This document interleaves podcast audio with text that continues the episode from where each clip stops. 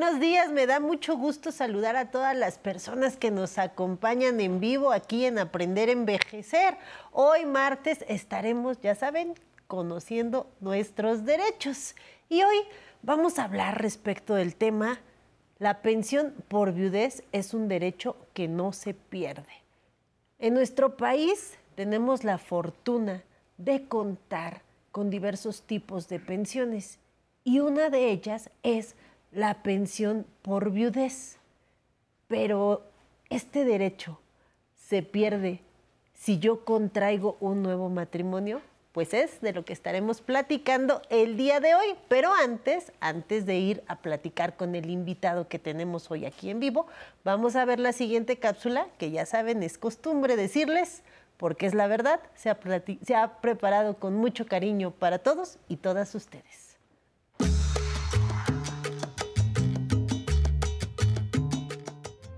La pensión por viudez es un derecho que no se pierde. Esto es así porque la Suprema Corte de Justicia de la Nación determinó que las personas que han enviudado, que hayan vivido en una relación de matrimonio o en concubinato, tienen derecho a mantener la pensión incluso si vuelven a casarse o tienen una nueva pareja.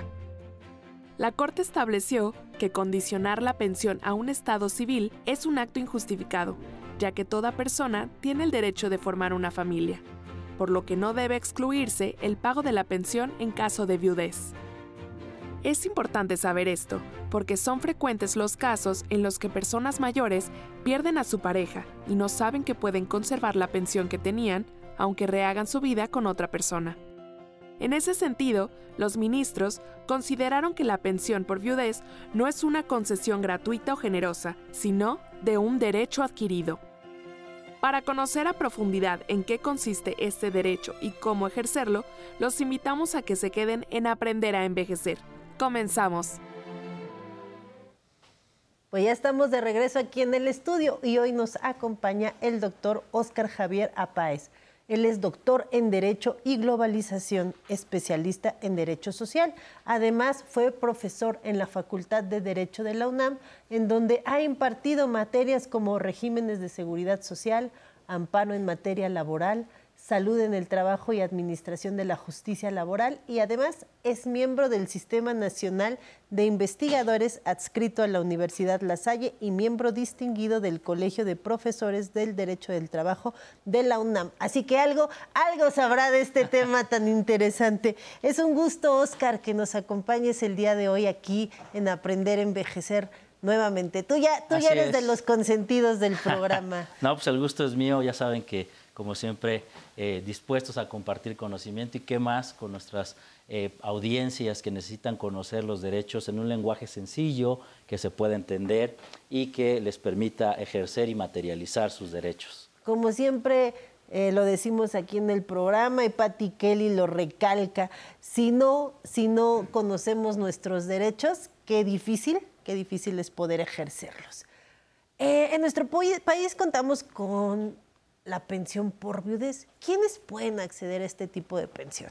Bueno, pues como el nombre lo dice, la, viudez es un estado en el cual pues, las personas han perdido a su pareja y entonces los regímenes de seguridad social establecen a través de los distintos institutos una protección para las esposas y esposos de los asegurados que al perder la muerte del asegurado, pues garantice que puedan tener este derecho de continuar percibiendo un ingreso que es asimilable al salario o muy cercano al salario que recibía el asegurado en vida. ¿no? Lo que se trata de proteger es a la persona que fungió como pareja del asegurado o la asegurada y que decidió formar familia con él.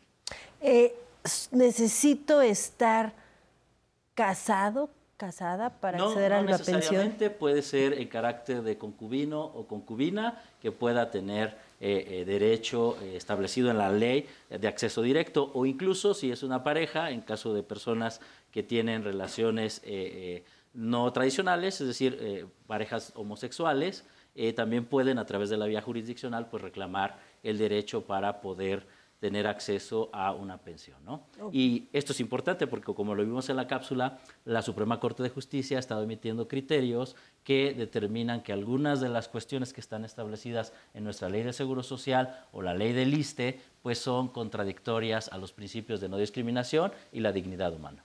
Eh, para acceder a la pensión, evidentemente yo tengo que ser asegurado de un régimen de seguridad social en nuestro país? Bueno, eh, más, que, más que tú, tu pareja, porque para el requisito primordial es que fallezca el asegurado.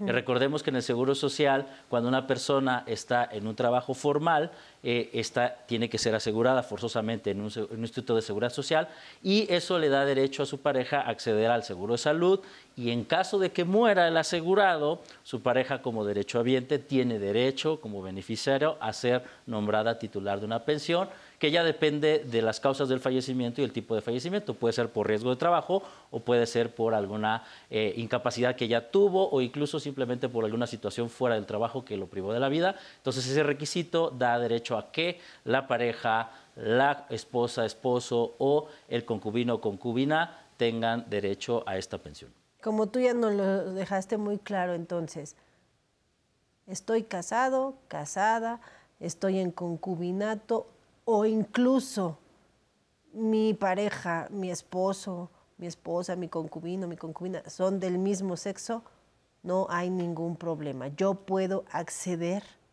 a una pensión por viudez. Y ahora viene lo bueno. Sí, sí. Ya estoy eh, percibiendo la pensión por viudez de, mi pareja que falleció. ¿Y si yo me quiero volver a casar? Si quiero volver a tener otra familia, ¿me la van a quitar? Ese fue precisamente lo que pasó en un caso que se presentó ante la Suprema Corte de Justicia. Una persona alega que el Instituto de Seguridad Social, el Instituto de los Trabajadores al Servicio del Estado, el ISTE, le suspendió su pensión porque la persona contrajo nupcias. Entonces, inconforme con esa resolución, acude a un juez de eh, distrito a tramitar un amparo y el juez le concede el amparo diciendo que el limitar la formación de una nueva familia es algo inconstitucional, porque se trata de manera diferente a estas personas que a otra persona que no tiene una pensión y además se vulnera su dignidad porque el derecho que ella adquirió fue trabajado por su pareja que ya falleció y automáticamente entra en su esfera de dominio cuando comienza a pagársela y no hay una razón justificada como para creer que el querer formar una nueva familia es suficiente para privarla de un derecho que esta persona ya adquirió. Como tú bien decías, es un derecho del trabajador que trabajó durante 5, 10, 15, 20, 50 años porque se dan casos y como lo señalaba esta resolución, la pareja ya entra en la protección Así es. que le brindó el trabajador, que es uno de los derechos que tenemos las personas que prestamos nuestros servicios a particulares, al Estado, a las Fuerzas Armadas, de acceder a pensiones. Muero y mis beneficiarios pueden acceder a algunos tipos de pensiones, como la viudez o la orfandad, dependiendo de, del caso.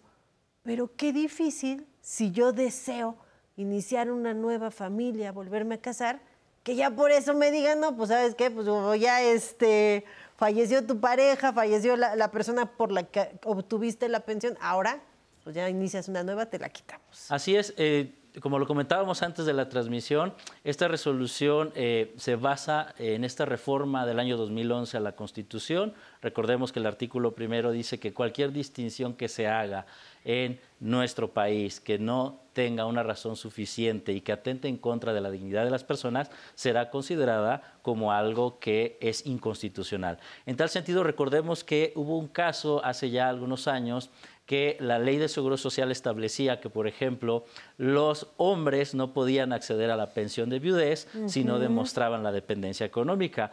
esa distinción que no tenía sentido fue declarada inconstitucional y bueno, este argumento de que si la persona trabajadora ya generó ese derecho, ¿por qué vamos a suprimir a su beneficiario, a su familiar, de que goce ese derecho que ya lo tiene?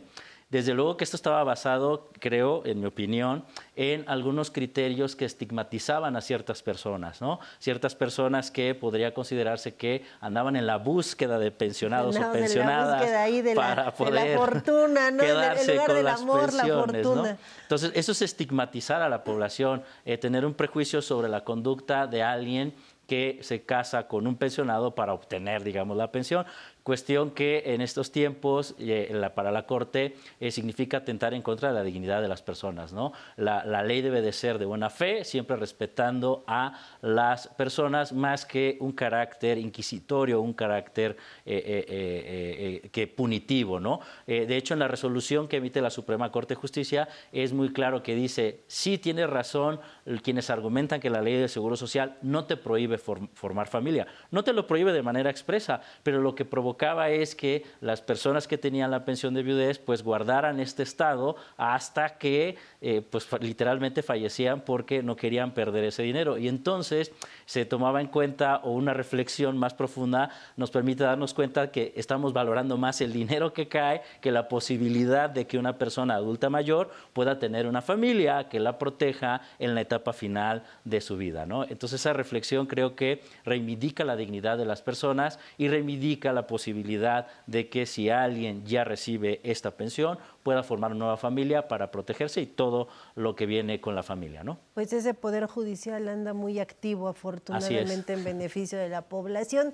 Vamos a ir a un corte, pero antes antes de ir a este corte para ir a la segunda parte del programa, queremos recordarles que aquí en Aprender a Envejecer estamos de fiesta porque Cumplimos cuatro años. Estamos en nuestro cuarto aniversario y queremos que ustedes también estén con nosotros y con nosotras en esta celebración. Así que si quieren acompañarnos este domingo 15 de octubre, pueden marcar a nuestro teléfono que es el 55 51 66 40 00 porque tenemos cinco pases dobles para las primeras personas que se comuniquen con nosotros y vengan a festejar aquí el domingo en vivo de este cuarto aniversario. Y además también los quiero invitar a que descarguen nuestra aplicación 11 más. Ahí podrán disfrutar de todos y cada uno de nuestros episodios. Además, ahí se van a poder encontrar todo el contenido original que hace el 11 y que ha realizado a lo largo de todos estos años. Vamos rápido a un corte y ahorita regresamos a seguir platicando con el invitado.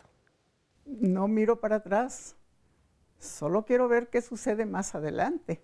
Si te ha tocado luchar desde que naciste, sigues en esto y sigues trabajando, respeto a toda la gente. Y quiero, así con ese mismo respeto, quiero que me traten a mí, no como mujer, sino como ser humano. Aprendes a vivir porque aprendes que hay otros seres humanos muy cercanos a ti que sufren más que tú. Y eso también es lección de vida. Al final de cuentas es no pensar en que envejeces, pensar en que estás vigente todos los días. Con eso me conformo.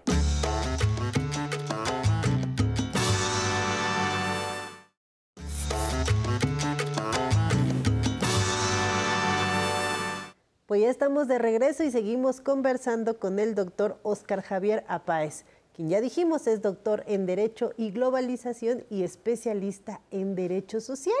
Con él, con él estamos conversando. Si pierdo, mi pensión por viudez si me vuelvo a casar. Más o menos así va el tema. Oscar, tenemos una pregunta del público. ¿Me acompañas a ver qué nos quiere preguntar? Adelante. Mi nombre es Miguel Ángel Hernández Guevara, tengo 60 años. ¿A qué instancias debo de, de recurrir para hacer válida la pensión de viudez? Mira que Miguel Ángel me dio pie para la otra pregunta que queremos hacerlo. Ayúdame, ayúdame a contestarle a Miguel Ángel. ¿Qué hacer? ¿Qué instancias debo de recurrir para, pues, hacer válida mi pensión por viudez? Bueno, eh, esto depende mucho de eh, el seguro social al cual estuviera asegurada la pareja. ¿no? En este caso, señor Miguel, si su pareja estuvo asegurada en el IMSS o en el ISTE, deberá de acudir a la unidad de pensiones de cada uno de estos institutos para reclamar eh, el derecho. ¿no? Y le van a pedir una serie de requisitos, entre los cuales, desde luego, será vital presentar el acta de defunción y posterior a ello, pues demostrar que usted es, era su pareja o si estaba casado, pues llevar el acta de matrimonio, si fue el concubino, pues llevar el respectivo documento de alguna autoridad que reconozca este carácter, o si tuvo hijos, pues con las actas de nacimiento se demuestra este, este requisito. ¿no? En el caso del ISFAM, pues lo mismo, hay que acudir al ISFAM para eh, ver los requisitos que se piden. La buena noticia es que ya los institutos tienen estos trámites posibles en línea, entonces probablemente podrá pedirle usted a alguno de sus nietos o alguno de sus hijos que le apoye para entrar a la página del IMSS o del ISTE y poder ver los requisitos y ver si lo pueden hacer a través de la solicitud en línea. También tenemos algunas personas que tienen eh, pensiones por contratos colectivos en algunas paraestatales. Igual habrá que acercarse al sindicato para que nos puedan dar todos los requisitos y todos los trámites para efectos de que pueda tramitar la pensión. Ahora, si ya la estoy gozando y el instituto decide que suspendérmela porque la ley sigue estableciendo que se pierde cuando se contraen nupcias, bueno, tendrá que promover un amparo, consultarlo con un abogado para que se pueda tramitar un amparo en el cual se le pida a la Suprema Corte de Justicia que eh, evite los efectos de esta resolución y que restituyan el goce de sus derechos humanos a la persona que indebidamente o inconstitucionalmente le fue quitada, ¿no? Ahí sí hay que precisarlo, hay que promover un eh, recurso jurisdiccional para efectos de reivindicar el derecho, porque en la ley sigue estando la prohibición, pero bueno, la Corte con esta tesis de jurisprudencia lo que hace es que ahora cada que se presente un caso, el juzgador que conoce de este caso tiene que atender a lo que estableció en este criterio de decir que es inconstitucional y por lo tanto eh, regresar al goce del derecho a la persona que le fue eh, suprimida. Esto es muy, muy importante. Creo que es el, tema medular del programa del día de hoy. Como tú ya nos lo dijiste, la ley sigue estableciendo que pierdo el derecho de mi pensión por viudez, la ley del Instituto Mexicano del Seguro Social y del ISTE. Y del ISTE.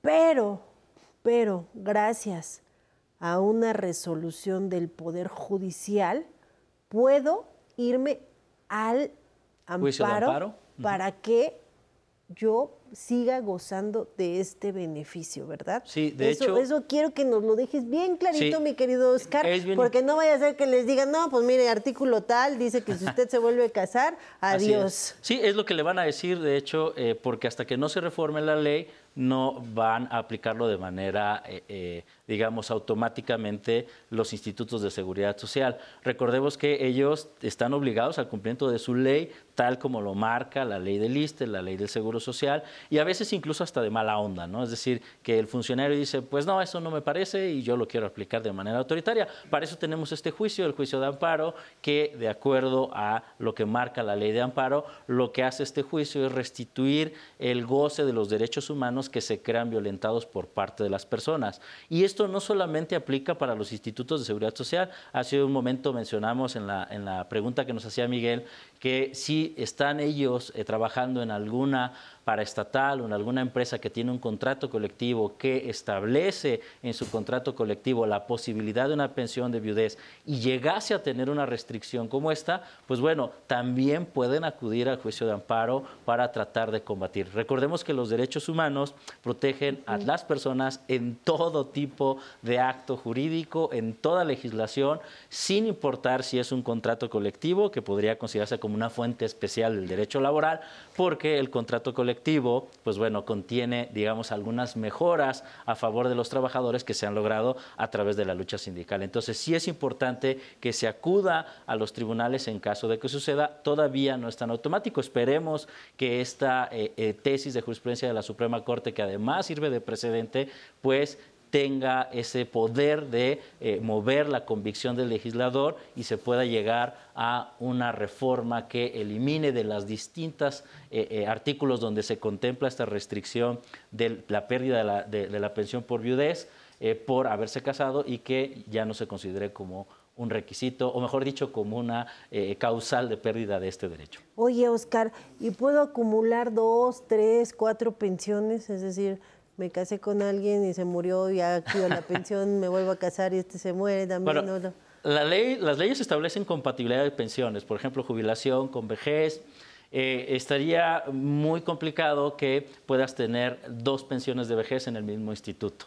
Entonces, eh, a lo mejor podría ser que sea una pensión de vejez con un instituto y otro con otro instituto, pero ahí ya entraría algo que sería un poco como la sospecha, ¿no? Una conducta, eh, eh, pues, no muy común y a lo mejor el propio instituto podría iniciar alguna averiguación para saber por qué está pasando esta situación, eh, porque no es algo muy común y pues bueno, en el imaginario popular pues tenemos esta figura de las viudas negras que está estigmatizando, el viudo negro, estigmatizar a las personas por las acciones de otras personas, ¿no? Creo que eh, ahí lo importante es que la compatibilidad de pensiones no debería de ser utilizada porque esto ha provocado precisamente los argumentos de la reforma del sistema de pensiones porque la eh, concurrencia de distintas pensiones hacen que la carga para los sistemas pensionarios sea mayúscula y puede provocar un, un desorden financiero. ¿no? Pues Oscar, como siempre, te agradecemos que nos hayas acompañado el día de hoy y sobre todo con este tema tan interesante para la audiencia que nos acompaña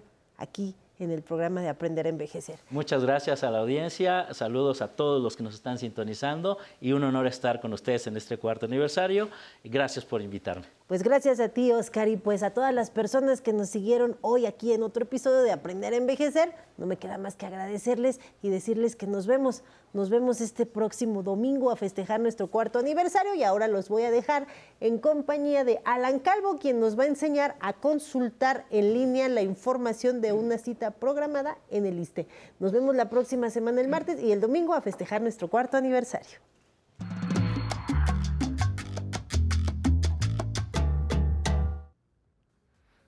Gracias Nancy, muy buenos días. Este martes le diremos cómo consultar los datos de su cita médica en el ISTE por Internet. El Instituto de Seguridad y Servicios Sociales de los Trabajadores del Estado desarrolló su portal digital denominado Asiste para que todas y todos los derechohabientes puedan consultar y realizar los trámites y servicios más comunes en línea. Para tener acceso a los datos o a la información de su cita, es necesario que cuente con la clave que le fue proporcionada el día que la tramitó en línea, el día que, se la proporcionaron por, el portal digital. Así que lo invito a que permanezca con nosotros y que siga estos pasos desde su dispositivo móvil. Primero vamos a entrar a su navegador de internet y vamos a pulsar en la barra superior. Posteriormente vamos a ingresar al sitio web asiste .iste.gov.mx. Dentro del sitio web oficial va a seleccionar la opción Consulta aquí tu cita.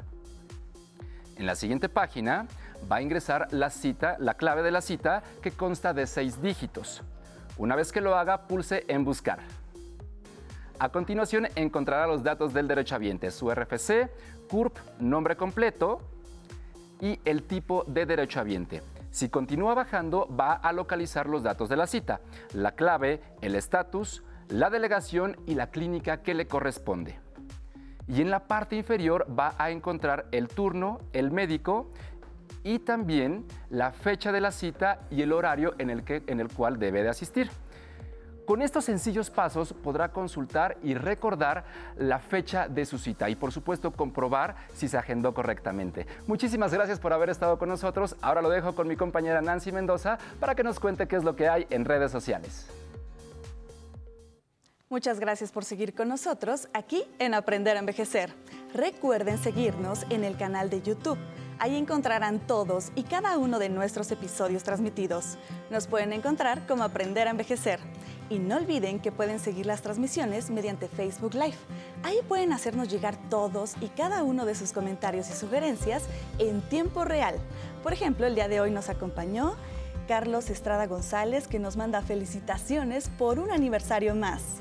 Araceli Verona Piña nos manda los buenos días. Rosy Ramos nos comenta que fue una excelente información. Y el fan club del 11 también nos manda muchas felicitaciones por estos primeros cuatro años al aire. Muchas gracias por sus mensajes. Y el 11 los acompaña a cualquier lugar con nuestra aplicación 11 más. Ahí podrán encontrar todo el contenido que el 11 tiene para todos ustedes. Es completamente gratis para disfrutarlo en el lugar y momento que lo desee. Y no olviden que tenemos cinco pases dobles para que nos acompañen durante la celebración de aniversario. El día 15 de octubre solo tiene que llamar a nuestro teléfono 55 51 66 4000 y darnos sus datos. Ahora nos vamos con música. Esto es Idilio, interpretada por el cuarteto Hermanos Lores. Hasta mañana.